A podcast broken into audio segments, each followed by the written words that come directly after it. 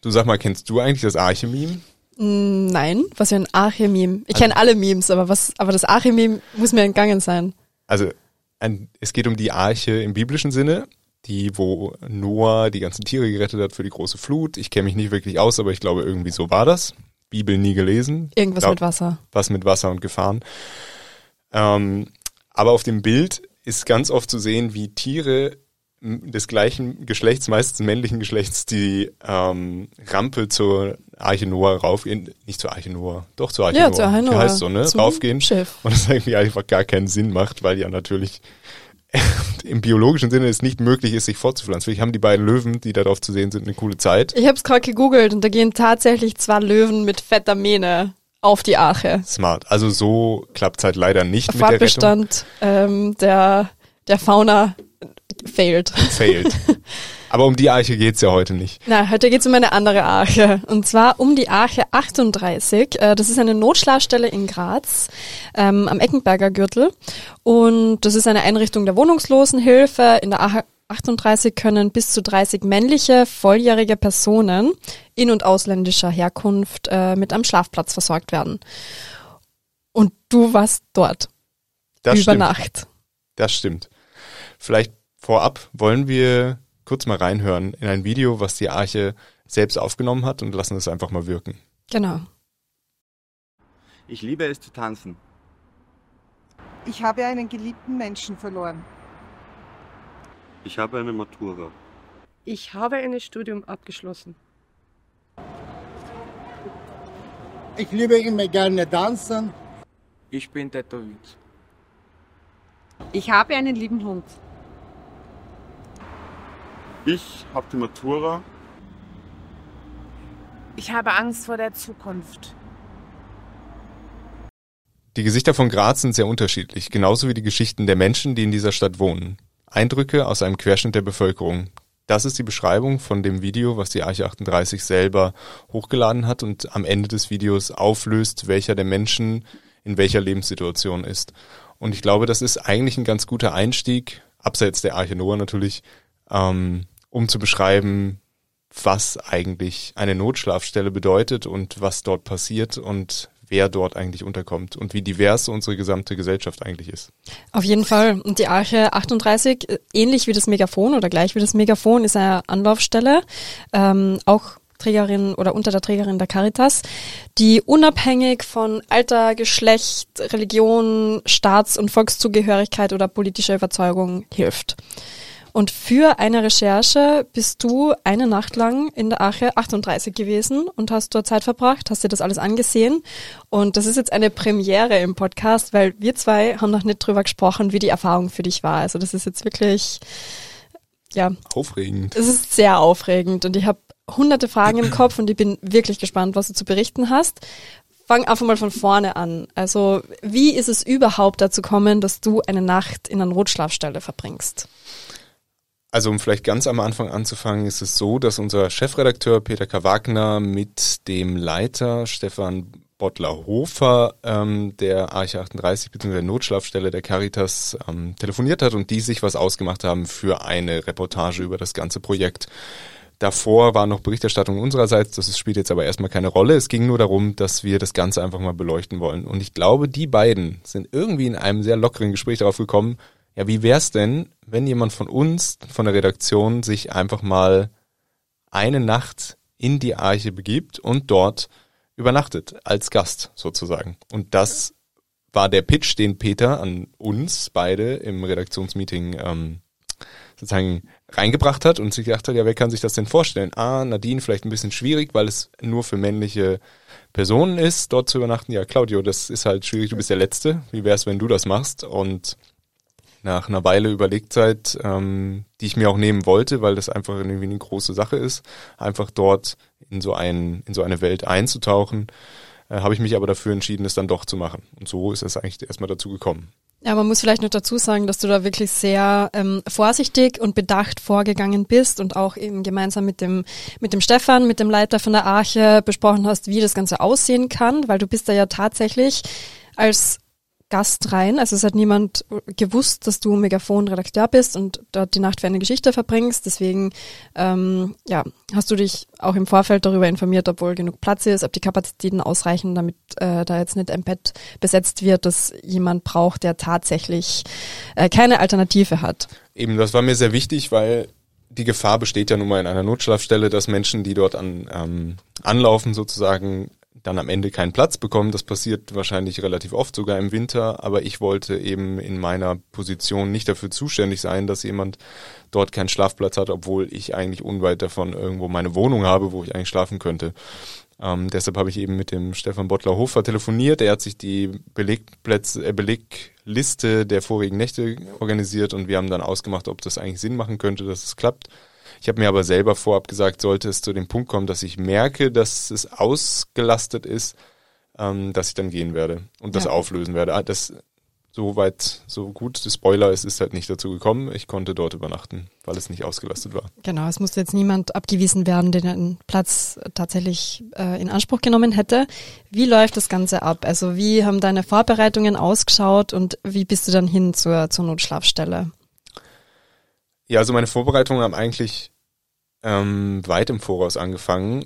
Ich habe nämlich sehr viel darüber nachgedacht. Ich habe, nachdem ich zugesagt habe, mir überlegt, ob das das Richtige war, dazu zu sagen und ob ich das vielleicht nicht doch canceln soll. Allerdings war die Erwartungshaltung ja schon relativ groß, auch aus dem Umfeld jetzt ähm, redaktionell und man dachte, vielleicht kann man daraus was machen. Ähm, also kein, keine Kritik, aber es ist natürlich dann schon interessant zu sehen, ob das vielleicht klappt. Und ich habe mir dann auch einfach ähm, die Argumente hin und her gelegt, was dann eben dafür sprechen könnte und was nicht. Und diese Zeit hat, war schon intensiv, weil ich mir eben nicht sicher war, was, was ich dort eigentlich erleben werde. Also das ging von Gedanken darüber, eben Menschen den Platz wegzunehmen, aber auch um meine eigene Sicherheit. Ähm, gibt es dort äh, Drogenkonsum, äh, beispielsweise also Substanzkonsum jeglicher Art? Wie ist das, wenn Menschen auf Substanzen dort reinkommen? Fällt das auf? Muss ich auf mich aufpassen? Was werde ich sagen? Werde ich überhaupt transparent sein, wenn ich angesprochen werde oder nicht? Es war eigentlich ein ewiges Für und Wider. Also es ist wirklich nicht einfach, sich dann in so ein, es war einfach in eine Rolle zu schlüpfen und sagen, ich mache das mal. Ich bin kein Schauspieler, ich bin kein geübter ähm, Investigativjournalist, der vielleicht schon in viele Sachen so reingerutscht ist, auch wenn ich glaube, dass das sowieso immer anders ist. Und das war dann halt eine neue Erfahrung für mich, damit überhaupt sich vorab so viel auseinanderzusetzen, wie ich denn in diesem Raum wirke und was ich für Auswirkungen auch auf den Raum habe, also die Arche selbst. Und äh, so hat sich das eigentlich erstmal geprägt, die Vorbereitungszeit. Ja, nach vielem Hin und Her überlegen, warst du dir dann beim Hingehen relativ sicher, dass du das für dich irgendwie rechtfertigen kannst oder irgendwie äh, damit d'accord gehst, dass das jetzt moralisch, ethisch ähm, okay ist? Oder hat schon noch Zweifel gegeben? Es hat Zweifel gegeben, okay. eigentlich auch die ganze Zeit. Ja. Also es ist, ist einfach eine schwierige Situation, wenn man aus ähm, wirklich relativ privilegierten Verhältnissen kommt und sagt, man, man taucht jetzt ein in eine Situation, die geprägt ist von ganz wenigen Privilegien und von eigentlich der untersten Ebene der Gesellschaft, dann überlegt man sich natürlich, was man da betreibt. Ich habe mir selber vorgeworfen, Elendsvoyeurismus zu betreiben, zu sagen, ich äh, mache das ja eigentlich nur der Unterhaltung wegen ähm, und sitze dann am Ende trotzdem in meinem schönen Altbau vor Netflix wieder am nächsten Tag und werde da eh nicht drüber nachdenken. Im Umkehrschluss ging es dann aber so weit, dass ich mir dachte, wie sollen wir denn einen Einblick bekommen oder wirklich etwas verstehen, wenn man denn nicht dort ist? Und ähm, ohne so einen echt möglichsten Einblick kann man kein Verstehen generieren. Also ich, es ist nie, das ist mir auch bis jetzt immer bewusst, es ist kein eins zu eins Erlebnis eines wohnungslosen Menschen. Es ist mein Erlebnis in dieser Schlafstelle, in dieser Notschlafstelle aber ich habe nicht das erlebt, was wohnungslose Menschen erleben. Ich habe nur das erlebt, was dort passiert, aber nicht das, das ganze Leid, der ganze Druck, die ganze öffentliche ähm, Perspektive auf dich selbst. Das ist, äh, da konnte ich danach rausgehen mit ähm, erhobenen Hauptes und sagen, gut, ich bin wieder in einer guten Situation und alles mhm. ist fein, ähm, wohingegen die anderen natürlich noch dort bleiben. Aber ich habe mich eben dafür entschieden, das so zu machen und diesen Einblick zu gewähren, ja. Okay, das heißt, du gehst dorthin. Ähm, das Angebot ist 30 Schlafplätze, Frühstück und Abendessen, Duschmöglichkeiten, Gepäckaufbewahrungsmöglichkeiten. Wie, ja, wie, wie hat das Ganze, der, der Abend gestartet? Wann bist du los? Wie bist du hinkommen? Und wie war, war das erste Betreten? Also in meiner, ähm, meiner Geschichte schreibe ich es auch sehr genau eigentlich. Ich bin äh, mit der Straßenbahn gefahren bis zum Südtiroler Platz und von dort bin ich dann zu Fuß gegangen, um einfach irgendwie auch so ein bisschen, weiß ich nicht, einfach rauszukommen. Ich musste ein bisschen nachdenken, die BIM war extrem voll, das hat mich dann genervt und ich dachte, ich werde einfach mal zu Fuß gehen. Ich war verdammt aufgeregt, innerlich, weil man sich sowas aufbauscht, wenn man so lange über sowas nachdenkt.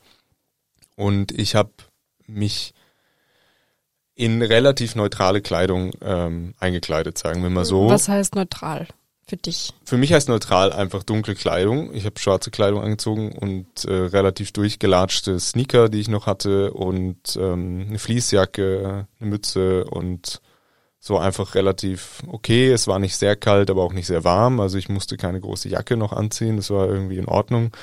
Und das ist auch ein Punkt, der mir schon sehr wichtig war, den ich auch in meiner äh, in meinem Artikel schreibe, ist, dass ich bei der Entscheidung der Kleidungswahl schon selbst gemerkt habe, wie ich angefangen habe, mir Bilder im Kopf zu, vorzustellen, wie Menschen aussehen, die wohnungslos sind. Mhm. Und das hat mich selber schockiert und gleichzeitig aber auch irgendwie nicht wirklich davon abgehalten, es doch so zu machen, weil ich einfach Angst hatte, dann am Ende, wenn ich in normaler Kleidung, wenn man es so blöd sagen will, ein bisschen auffälligerer Kleidung, manche Sachen Markenprodukte relativ neu, was auch immer, also was man so hat. Ähm, oder in diesem klassischen Studi-Look, den ich irgendwie noch fahre mit irgendwelchen Vintage-Sachen, äh, ob das dann vielleicht einfach zur Aneckung, das Ganze zu, an, dass ich anecke, sagen wir so, mhm. dass es auffällt. Und aber da habe ich natürlich den Menschen dann auch äh, vielleicht schon im Vorhinein Unrecht getan, das weiß ich nicht. Aber das ist einfach passiert und ich habe mich dann dafür entschieden, das so zu machen. Ob das richtig war oder nicht, das ähm, sei mal dahingestellt. Aber in dem, in dem Aufzug bin ich dorthin und äh, bin dann auf den Eggenberger Gürtel abgebogen und habe mir gedacht, scheiße, jetzt wird's real, jetzt muss ich da rein, jetzt kann ich auch nicht wieder zurückgehen. Hätte ich bestimmt gekonnt, aber ich habe es dann nicht gemacht und bin mit mehreren Personen vorm Eingang gestanden. Okay, da steht dann die Schlange und wartet auf Einlass? Keine Schlange, es waren drei, vier Personen. Okay. Da ist auch eine Bushaltestelle direkt davor, ähm, was das Ganze im Nachhinein auch irgendwie ein bisschen makaber macht, weil da stehen halt Personen, die offensichtlich einfach den Bus nehmen und man fragt sich, wo die hinfahren und die glotzen einen dann natürlich an, wenn man mhm. vor der Eiche 38 steht und da rein möchte. Was die sich denken, weiß ich nicht. Ob die schon mal dort waren, weiß ich nicht. Aber es ist es hat sich komisch angefühlt in dem Moment. Fühlt man sich beobachtet? Also PassantInnen, die da vorbeilaufen, das ist ja nicht so spät von der Uhrzeit her, 18, 18 Uhr. 18 Uhr. Ähm, hat man das Gefühl, man wird beäugt? Nein, ich habe nicht das Gefühl gehabt, dass ich wirklich beäugt werde, weil der Eggenberger Gürtel jetzt auch nicht so hoch frequentiert ist, was die Leute angeht und ich vom, vom Südtiroler Platz jetzt auch nicht wirklich, ich, ich bin jetzt nicht aufgefallen, glaube ich, in dem Sinne. Ich bin einfach untergegangen, wie die meisten, wenn man unterwegs ist. Es war dort nur das Gefühl, dass ich dachte, man steht jetzt gerade so in zwei Welten. Die einen gehen in die Arche, die anderen fahren vielleicht mit dem Bus nach Hause oder so. Mhm. Nach Hause, also ähm, zu Hause, während man, während andere in ihr anderes Zuhause gehen, was irgendwie anders ist und als das normales Zuhause, wie man sich das vorstellt. Und das meinte ich nur, das fand ich irgendwie bemerkenswert. Na, und dann, dann wurden die Türen halt geöffnet. Und dann äh, bin ich wirklich rein. Ich, die Personen vor mir sind schnurstracks durch den Eingang, haben so einen Blickkontakt mit dem Sozialarbeiter. Also die wussten einfach schon Bescheid, die waren nicht zum ersten Mal hier. Genau. Ähm, ich habe das beobachtet, weil ich dachte, ich kann mir was abschauen. Fehlanzeige, die sind ja einfach durch. Dann wollte ich auch einfach durch ging nicht. Okay, äh, bist abgefangen worden. Ja, die Tür war einfach zu. Also ah. es war dann einfach, es gibt so eine Sicherheitstür. Eine Tür geht auf und die andere ist, dann ist man im Eingangsbereich, Empfangsbereich und dann ist eine andere zu und die wird dann aufgemacht. Und ich habe äh, mich vorstellen müssen, kurz sagen müssen, dass ich da das erste Mal bin. Wurde mir gesagt, dass die erste Nacht kostenlos ist, danach zwei Euro. Zwei äh, Euro? Zwei Euro pro Nacht. Mhm. Hätte ich auch nicht gedacht. Ähm, vielleicht eine Inflationsanpassung, aber es ist es wird sich später noch zeigen, auch ähm, nicht wenig Geld trotzdem, ja. aber trotzdem verhältnismäßig zu einer Wohnung natürlich was anderes, aber ja. Und dann wurden meine Personalien aufgenommen, kurz. Personalien heißt Name und äh, also, Wohnadresse ist ja dann in den meisten Fällen vermutlich schwierig. Ja, es wurde mich, also ich wurde gefragt, wo ich denn äh, gemeldet sei. Okay. Mhm. Und das habe ich auch transparent gemacht. Ich bin in Graz gemeldet. Ich habe meinen deutschen Personalausweis vorgelegt. Ähm, der wurde fotokopiert und dann ähm, kam es zu der Frage, vor der ich mich so ein bisschen gegraut habe, äh, was ich denn da mache und wie es dazu gekommen ist und wie lange du, ich glaube, dass ich ein Zimmer brauche. Okay. Und ich hatte vorher mit dem Stefan Bottlerhofer ausgemacht, dass ich gerne die Erfahrung machen möchte, so nah es eben geht und nicht direkt mit der Tür ins Haus fall, hey, ich bin Journalist. Ne? Ja. Also, Hast du dir eine Geschichte zurechtgelegt? nee, ich habe eben, ich habe das gemacht, was womit ich es am vertretbarsten fand, nämlich einfach nichts zu sagen. Ich habe gesagt, mm -mm. und eher eine Nacht. Okay, also du hast da Ich jetzt keine Version einer möglichen Realität irgendwie äh, kommuniziert, sondern einfach gesagt, du kann, willst oder kannst nicht drüber reden und Ich habe es zum Ausdruck gebracht, sagen wir so. Okay. Ich habe es zum Ausdruck gebracht und habe gesagt, ich möchte nicht, also ich, ich damit damit gesagt, dass ich nicht drüber reden möchte und dass ich davon ausgehe, dass es eine Nacht ist. Und das war dann in Ordnung? Das war dann Das- in Ordnung okay. und äh, es wurde einfach abgenickt, relativ trocken und trist, aber es wurde abgenickt und es passt und dann ähm, Ist die Tür endlich auch für dich aufgegangen? ja, genau, es war dann genau, dieses aufgegangen und dann wurde ähm, wurde ich zum äh, zu den Zimmern gebracht. Das ist einmal ein Stockwerk, ein Stockwerk rauf.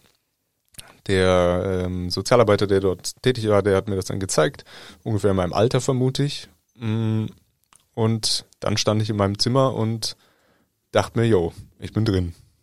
Zimmer heißt was? Wie, wie schaut das Zimmer aus? Wie viele Betten sind dort? Ähm, ich stelle mir das entweder so als Schlafsaal vor, wie man das eventuell von Hütten kennt oder so, so Matratzenlager, oder mehr so in Richtung Jugendherberge, Stockbetten. Ja, äh, welche Vorstellung trifft's eher? Ähm, also es hat mich tatsächlich im ersten Moment auch an irgendwie eine Kombination aus einer Kaserne und einem Hostel erinnert. Es sind in meinem Zimmer, ich kann nicht dafür sprechen, wie alle anderen Zimmer sind, äh, vier Betten gewesen. Nicht übereinander, sondern einfach auf dem Boden ganz normal. Und dazwischen jeweils ein Kasten, in dem man was abstellen konnte. So, dass man, dass man über dem Bett so ein Space hatte, so einen kleinen, wo eine Tasche reinpasst oder etwas.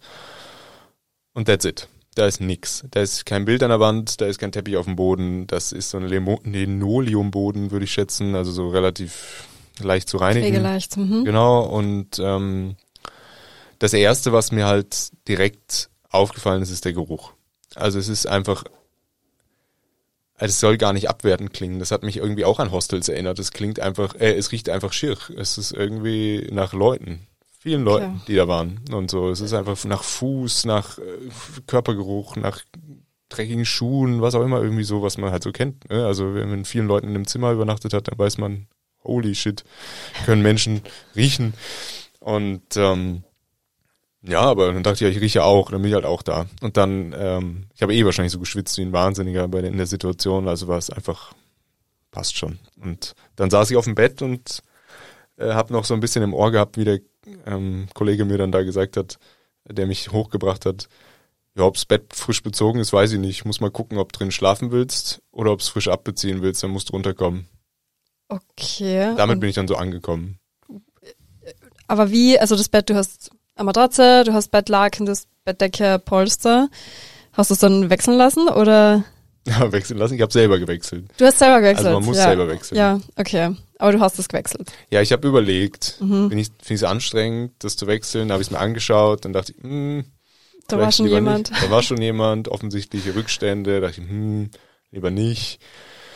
Und hab's dann gewechselt, ja. Ich habe es gewechselt. Ich habe mich ein bisschen geschämt, weil ich dachte, vielleicht ist, ich weiß ja nicht, was gang und gäbe ist. Also ich, in dem Moment ist man ein bisschen wie, als wäre man in einem Ort, wo man wirklich noch nie war, im wahrsten Sinne des Wortes, und hat, ich, ich kenne ja nicht die Gepflogenheiten. Vielleicht denkt man, was wechselt der das denn jetzt? Bietet mir erst an, aber wahrscheinlich macht das eh keiner. Aber darüber habe ich so ein bisschen nachgedacht. Es hat bestimmt zehn Minuten gedauert, die ich da schon so auf dem Bett rumsaß. Ähm, aber hab's dann doch gemacht und äh, mit einem Kopfnicken habe ich einfach neue Bettwäsche bekommen, die ich dann Okay. vorher in so eine Tonne geworfen habe. Das war ohne Kommunikation, trocken, habe ich meine Einfach Bettwäsche gehabt. effizient. Dann frisch bezogen, dann hatte ich mein Bett gemacht. Was hast du an Gepäck mitgehabt? Ich hatte nur eine Jogginghose noch dabei, mein Notizbuch, ähm, was ich nie ausgepackt habe, und ähm, einen Schal. Okay. Nix. Und mein, mein Handy. Äh, muss man irgendwas abgeben? Also irgendwie, Ich oder kann man abgeben. Wertgegenstände, also Wertgegenstände, jetzt zum Beispiel ein Telefon oder so, irgendwo verstauen? Ähm, ich gehe davon aus, dass man das machen kann. Ich habe es in dem Moment halt nicht gemacht, weil ich, das war so wenig, was ich dann einfach eh immer bei mir geführt habe, größtenteils. Okay, und dann sitzt du auf deinem äh, frisch bezogenen Bett. Was war der nächste Schritt? Hast du irgendwie so Führung gekriegt durch die Räumlichkeiten? Ich nehme an, es gibt jetzt dann irgendwie einen Gemeinschaftsraum, die Duschmöglichkeiten, äh, eben wo, es wird dann Abendessen serviert vermutlich. Wo, wo findet das alles statt und wie, wie bist du dort, dorthin gekommen? Ähm, ohne einfach nicht zu viel von dem Ganzen vorwegzunehmen, was ich geschrieben habe, weil ich da nochmal einfach ein bisschen detaillierter wiedergebe. Es war so, ich habe hab die Räume gesehen, direkt bei der ersten Einführung zum, zum Zimmer, das habe ich eben nicht er- erzählt. Es gibt einen Gemeinschaftsraum mit relativ spärlich aufgestellten Tischen, ähm, so einem Wägelchen aus Metall, wo so eine große, ja, wie nennt man so ein Thermos-Tee-Spender ist, wo man so runterdrücken kann, falls du es vorstellen kannst, ne? Und äh, zwei Nasszellen sozusagen, da kannst du duschen, aufs Klo gehen und das war's. So, und das, das habe ich dann gesehen und dann bin ich auch, wie du schon jetzt gefragt hast, was danach passiert ist, dann habe ich auch gedacht, ja, vielleicht gehe ich dann doch mal in den Gemeinschaftsraum, da wo die anderen sind und gerne rauchen. Man muss sagen, ich bin Raucher, das hat einen großen Vorteil, weil man dann irgendwie auch immer so ein bisschen flüchten kann vor Situationen. Ich habe das dann einfach gedacht, gut, jetzt saß ich im Zimmer, ja, habe ich das erledigt und jetzt werde ich einfach mal ähm, in den Gemeinschaftsraum auf den Balkon gehen und da eine rauchen. Ähm, hab dann vorher noch das Essen ausgecheckt, was da war und das hat mich dann doch ein bisschen gewundert, weil es gab nur Brot. Das klingt jetzt, also ich will es jetzt nicht runtermachen, es war halt Brot, was da war, äh, Marmelade und Butter und bisschen Aufstrich, der so rumstand, aber der war schon leer, als ich reingegangen bin. Also da hat schon jemand zugeschlagen. Kein Problem. Ich hatte, habe mich eh dann entschieden, nichts zu essen, weil ich einfach das Gefühl hatte, ich esse da jetzt jemandem was weg. Das ist Ja. zwar Blödsinn eigentlich, weil jeder kann da sicher was essen eben, aber ich habe halt beobachtet, so beim Reingehen, wie viele sich so fünf, sechs, sieben, acht Brote geschmiert haben. Ähm, manche haben sich irgendwie in Alufolie gepackt oder irgendwas oder selber dann direkt so viele Brote gegessen. Es schien, als würden sie auf Vorrat essen. Und ja, ich hatte ein bisschen gehungert. Ich hatte, habe dann ein trockenes Brot gegessen ohne alles und dann dachte ich, gut, irgendwie will, irgendwie will ich das jetzt nicht wegessen. Und dann hatte ich auch keinen Appetit mehr. Und dann bin ich halt rauchen gegangen. Okay, ja, hast das dann gut überbrückt. Wie viele Menschen waren da schon da? Also ist das, dann kommen da alle zur gleichen Zeit oder fühlt sich das nach und nach? Hm, Ich schätze mal, insgesamt waren überhaupt vielleicht 15, 17 um den Dreh Menschen überhaupt da die Nacht über. So, so halb befüllt. Ja, und als ich dort war, ähm, im Gemeinschaftsraum war es so, dass, boah, weiß ich nicht, sechs Leute dort waren ungefähr. Deshalb war viel Platz. Ich habe mich dann erstmal so ein bisschen positioniert und einfach geguckt, was passiert so. Ähm, manche haben im Fernsehen gehört, weil da lief nämlich Radio. Die haben Mhm. gar nicht geschaut, die haben nur Radio gehört und haben ihre Brote gesnackt und ich äh, habe dann so rumgesessen mit meinem Früchtetee. Also es klingt so, als hättest du dich eher im Hintergrund gehalten und das Ganze ein bisschen beobachtet. Hat es irgendwie Begegnungen gegeben, Gespräche? Magst du irgendeine Szene teilen, ohne jetzt zu viel von deinem, von deinem Text äh, zu wiederholen oder zu spoilern? Aber irgendeine Begegnung, eine Interaktion, die, die dir, ja, die dich irgendwie berührt hat oder irgendwas mit dir gemacht hat? Also hat es vermutlich mehrere gegeben, aber Ja, eine, sehr- die du teilen magst. Ja, erstmal genau, ich habe mich versucht im Hintergrund zu halten, weil ich nicht wusste, wie ich denn in den Vordergrund sollte überhaupt. Also es sind ja alle irgendwie im Hintergrund, also alle machen so ihr Ding. Und dann dachte ich, mein, ich mein ownes Business irgendwie und, und snack mein Brot und gerne rauchen und dann dies, das und dann ein bisschen schauen, was so passiert. Das ist natürlich mit fremden Menschen in ganz neuen Situationen, in der man sich selber eigentlich gar nicht wohlfühlt. Erstmal mein Credo, erstmal sagen, erstmal gucken, so, was so passiert. Und aber es passiert dann natürlich, dass man schon was mit aufnimmt. Ich habe ähm, vieles gehört oder mit vielen gesprochen, wo ich dachte, das nimmt mich irgendwie auf eine Art und Weise mit, was ich irgendwie gar nicht gedacht habe, weil, wie wir auch eingangs gehört haben, sind Menschen sehr divers und die Umstände sind unterschiedlich, was sie gemacht haben, wo sie hinkommen, wie alles. Das wissen wir alles. Das sagt man immer so leicht, ja, wir sind alle divers, gibt volle Unterschiede. Aber wenn man dann in einer Notschlafstelle ist, und hört, was die Menschen früher gemacht haben, zum Beispiel, oder zumindest erzählen, was sie früher gemacht haben, und es klingt auch so, als würde es stimmen, dann macht man sich natürlich irgendwie immer mehr Gedanken, wie es zu sowas kommt. Also Menschen, die Lehrer waren, habe ich äh, gesehen, ich habe oder mit denen das gehört zumindest. Ähm, Personen mit Fluchthintergrund, die aber unglaublich perfekt steirisch reden, wo ich mich frage, wie zur Hölle können die, wie kann es dazu kommen, dass sie nicht in der besseren Situation sind, als in der, in der sie sind. Mhm. Ähm, aber man lernt auch kriminelle Menschen kennen oder Menschen, die schon mal kriminell geworden sind. Ähm, ich habe ein relativ lockeres Gespräch mit einem ehemaligen Bankräuber geführt. Das hat sich Was? wieder ähm, sehr seltsam angefühlt, weil das sind so Momente, in denen ich mir natürlich bewusst bin, ja, das ist ja eine ganz andere Sphäre als meine. Ich bin dort drin und gehe nach Hause. Ich habe, ich bin selbst jetzt noch nie in dem Sinne kriminell geworden. Ich habe keine Zeit im, im Knast verbracht und so weiter und dann über andere Umstände, die es dazu geführt haben und so weiter und alles danach, dass man jetzt in der Notschlafstelle ist und erzählt mir, ja, das ist einfach so. Blöd. Und er hat das einfach so geteilt. Ja, es kam ein bisschen von sie, es war so ein bisschen hin und her und dann kam es irgendwie dazu, ähm, er gefragt hat, ja, wo ich denn, wo ich denn herkomme, da habe ich gesagt, ja, aus Deutschland ähm, und es hat mich hat mich aber nicht gefragt, weshalb ich dort bin. Das möchte ich auch noch kurz erwähnen. Ich habe mir nämlich gesagt, wenn mich jemand wirklich fragt, warum ich dort bin, dann möchte ich nicht lügen. Ich möchte nur nicht direkt mit der Tür ins Haus fallen. Aber es hat mich niemand gefragt, warum ich dort bin. Niemand hat irgendwen eigentlich gefragt, warum man dort ist. Mhm. Entweder kannten sich natürlich die meisten untereinander, aber auch diejenigen, die wahrscheinlich auch nur ein paar Mal dort sind, ähm, wurden irgendwie meines Wissens nicht gefragt. Es ging ja darum, wo kommst du her? Also ja, so richtig in dem Sinne aus im geografischen im Sinne. geografischen Sinne aus Nationen oder was auch immer, wo es dann irgendwie vielleicht die Frage aufkommen könnte.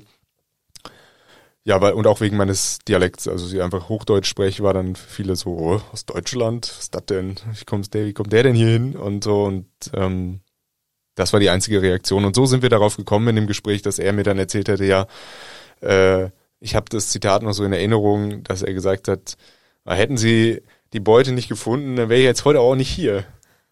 Und das war der Einstieg und dann dachte ich mir, okay, die Beute. Dann habe ich gesagt, ja, was denn für eine Beute? Und dann gesagt, ja, von einem Bankraub und so. Ist einfach blöd gelaufen. Und ich so, ja, eh, ist blöd gelaufen, mit Sicherheit. Mhm. Sonst wär's nicht hier.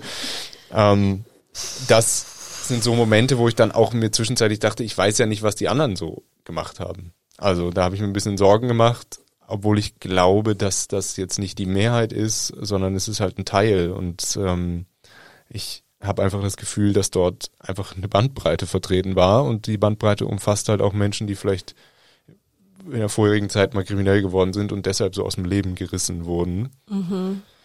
Ähm, genau, das ist so eine Erinnerung, die ich auf jeden Fall sehr, die mich sehr geprägt hat für den Abend zumindest. Ja, das, das kann ich mir auf jeden Fall vorstellen. Und äh, wie ist es dann weitergegangen? Also irgendwann kommt dann jemand rein und sagt so, hey, Leute, Licht aus? Oder also eben so Jugendherberge mäßig oder können, könnten theoretisch Menschen auch die ganze Nacht dort im Gemeinschaftsraum verbringen oder gehen dann eh irgendwann alle zu Bett und machen sich so schlafready? Und, und wie, wann hast du gewusst, wann du dir jetzt ins Bett legst oder wie hast du den Moment abgepasst? Mm, ich habe mich immer danach orientiert, was die anderen machen, weil ich ja keine Ahnung habe, was ähm, die Geflogenheiten sind und ich war mir auch nicht sicher, wer in meinem Zimmer schläft. Mhm. Aber der Vorteil war, von meinem Rauchspot aus, vom Balkon, ging der Blick direkt in das Schlafzimmer von mir und ich konnte natürlich sehen, wenn die ersten Personen sich dort niederlegen oder sich irgendwie vorbereiten. Und äh, dann habe ich das mitbekommen und dachte, shit, jetzt muss ich auch. Okay. Weil ich wollte nicht der sein, der anfängt, alle zu wecken, wenn ich dort wieder reingehe. Ja, verständlich. Also verstehe gut, ja. Man muss halt hervorheben, das war dann, viele Menschen gehen sehr früh ins Bett dort, ähm, weil sie wahrscheinlich einfach nur verdammt müde sind. Es war äh, halb neun. Als dein Zimmer belegt war. Ja, und ich dachte, ich gehe auch ins Bett, weil ich einfach einfach mitmachen wollte. Also ich wollte nicht der sein, der so Probleme macht dann. Und ähm, das ist vielleicht auch Blödsinn gewesen, aber ich habe mir das in dem Moment so gedacht. Also es ist einfach, ich kenne die Leute nicht, ich weiß nicht, wie lange die da schon schlafen, wie genervt die sind, wenn man aufwacht. Und es war wirklich ein früher Abend für mich, aber ich war auch müde, wahrscheinlich wegen des Adrenalins und vorher arbeiten auch schon morgens und es war dann einfach okay, dass ich dort lag. Und eigentlich ist da auch etwas passiert, das schreibe ich auch in, in der Geschichte relativ klar nochmal, was mich irgendwie aus der weirden Situation rausgeholt habe, wo ich dachte, wer ist das hier alles, wer ist um mich herum und was, was passiert jetzt hier die Nacht und kann ich überhaupt schlafen und diese ganzen Gedanken, als mein direkter Bettnachbar ähm, auf mich zugegangen ist und gesagt hat, hier, Ohrstöpsel. Ich kann, ich schnarch so laut. Und es ist wirklich, die meisten können nicht schlafen, wenn ich schnarch. Äh, das heißt, er hat seine Zimmerkameraden äh, oder Kollegen mit Ohrstöpseln versorgt, aus Sorge, dass sie wegen ihm nicht schlafen können. Genau. Ich habe welche bekommen und dachte, oh. scheiße, das ist schon lieb. Es ist super lieb. Ist schon lieb. Es ist wirklich in dem Moment, denkt man, ja, müssen wir halt alle in diesem Zimmer pennen hier und er weiß auch, er kann nicht schlafen, so dass er nur auf dem Rücken schlafen konnte. Und deshalb ist es natürlich dann auch laut und vermutlich, hat er zumindest gesagt. Und äh, ich habe dann dankend die Ohrstöpsel angenommen und gesagt, es wird eh schon gehen. Und wie laut war es? Laut. es war wirklich laut. Ich habe wirklich sehr wenig geschlafen, aber es war auch, die Ohrstöpsel haben halt nur den Sound äh, unterdrückt, aber nicht das Brummen vom Boden gefühlt. Es war wirklich sehr laut, aber es ist, ich habe selten so laute Schnarchen gehört. Aber ähm, ja, sein HNO-Arzt wird sich, wenn er einen hat, wird sich wahrscheinlich freuen, nicht darüber die ganzen Atemwege, wie die kaputt sind jetzt. Aber es ist, es war wirklich. Das ist alles so absurd, echt. Das muss wirklich eine arge Situation gewesen sein. Ja, dieser Wechsel war aber auch irgendwie spannend. Ich habe einfach gemerkt, irgendwie, man denkt die ganze Zeit, oh, wer ist das so? Und oh, spannend. Und dann wieder, oh, und dann kommt jemand an und gibt dir so Ohrstöpsel. Und denkt so, hier, brauchen. Und ich so, ja, okay, das ist schon irgendwie nett. Das ist einfach nett. So, man muss einfach da drin sein. Und ich sage sag danke und dann schauen wir mal. Und dann lag ich relativ lang wach, weil er auch nicht eingeschlafen, also er ist auch nicht eingeschlafen, hat ein bisschen gedauert, natürlich. Ähm, und dann ging es halt irgendwann nachts los mit dem Bäumefällen sozusagen. Ja, und dann liegst du da und ich nehme mal an, du hast jetzt nicht wirklich erholsamen Schlaf erleben können. Aber denkt man dann so nach, okay, was geht jetzt den anderen durch den Kopf? Äh, was haben die zu verarbeiten? Wie hat ihr Tag ausgeschaut? Auf was bereiten sie sich am Morgen vor? Ist ja schon was anderes, als wenn man jetzt dann schlafen geht und sich so denkt, boah, bin ich voll vom Abendessen wieder mal fein gewesen, was der Velobote da gebracht hat.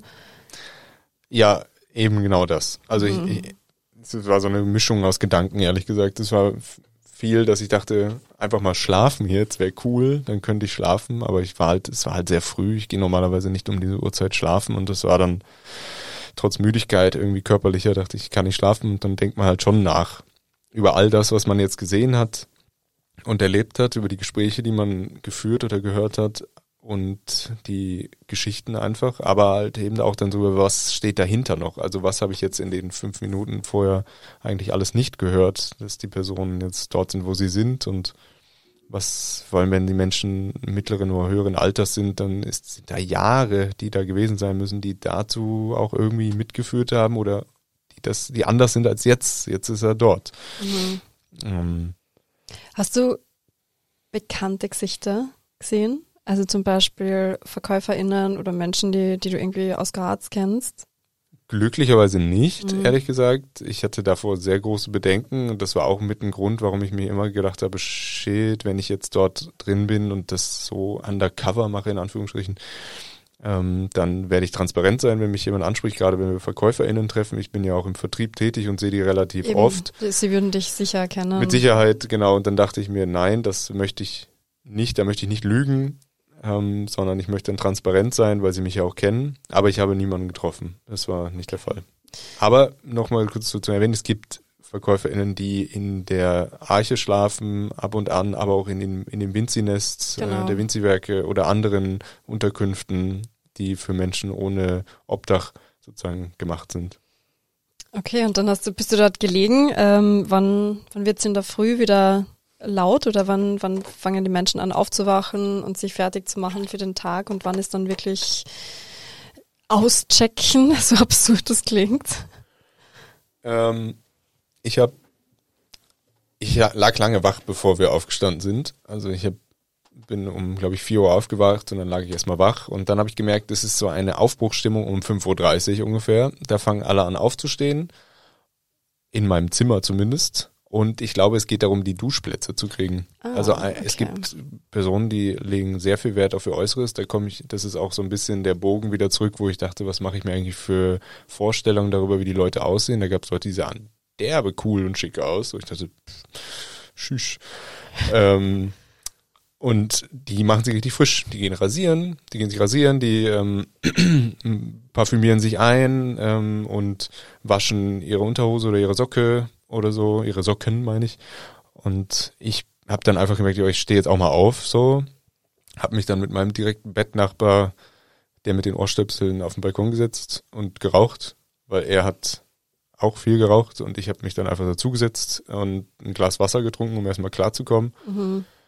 Und ähm, dann hat man einfach gemerkt, ja, die Leute machen sich ready und ich muss mich nicht so richtig ready machen, weil ich ja nicht so viel hab und habe dann Und einfach für was machen sie sich ready? Das, Das- ist ja das- Überlegung. Was ist der nächste Schritt? Genau, also ich glaube, das, das ist auch etwas, was sehr wichtig ist, glaube ich. Es gibt einige dort, vermute ich, aus dem Abend heraus einfach und dem, wie sie sich dann verhalten haben, die am nächsten Tag schon zu einer Arbeit gehen. Oder Ja, irgendwas in der Art so. machen. Also es ist jetzt nicht so, als wenn die, ja, als wenn dann nichts, vielleicht können sie sich keine Wohnung leisten, vielleicht machen sie irgendwas, vielleicht wollen sie allgemein einfach ihren Selbstwert erhalten, was ich auch verstehen kann. Also ich habe beobachten können, was mich zutiefst beeindruckt hat, irgendwie, dass jemand seine Unterhose gewaschen hat im Waschbecken und dann per Handschleudermaschine sozusagen getrocknet hat. Und das ist extrem aufwendig, falls, also ich meine, man ist ja kein Trockner. Das ist, das, die Hose ist halt nass eigentlich. Ja, und es ist halt Herbst. Ja, es ist also Herbst. ist vermutlich auch nicht so. Spätherbst Easy. sogar. Also genau, es ist wirklich, äh, da dachte ich, wow, der macht jemand seine Unterhose sauber.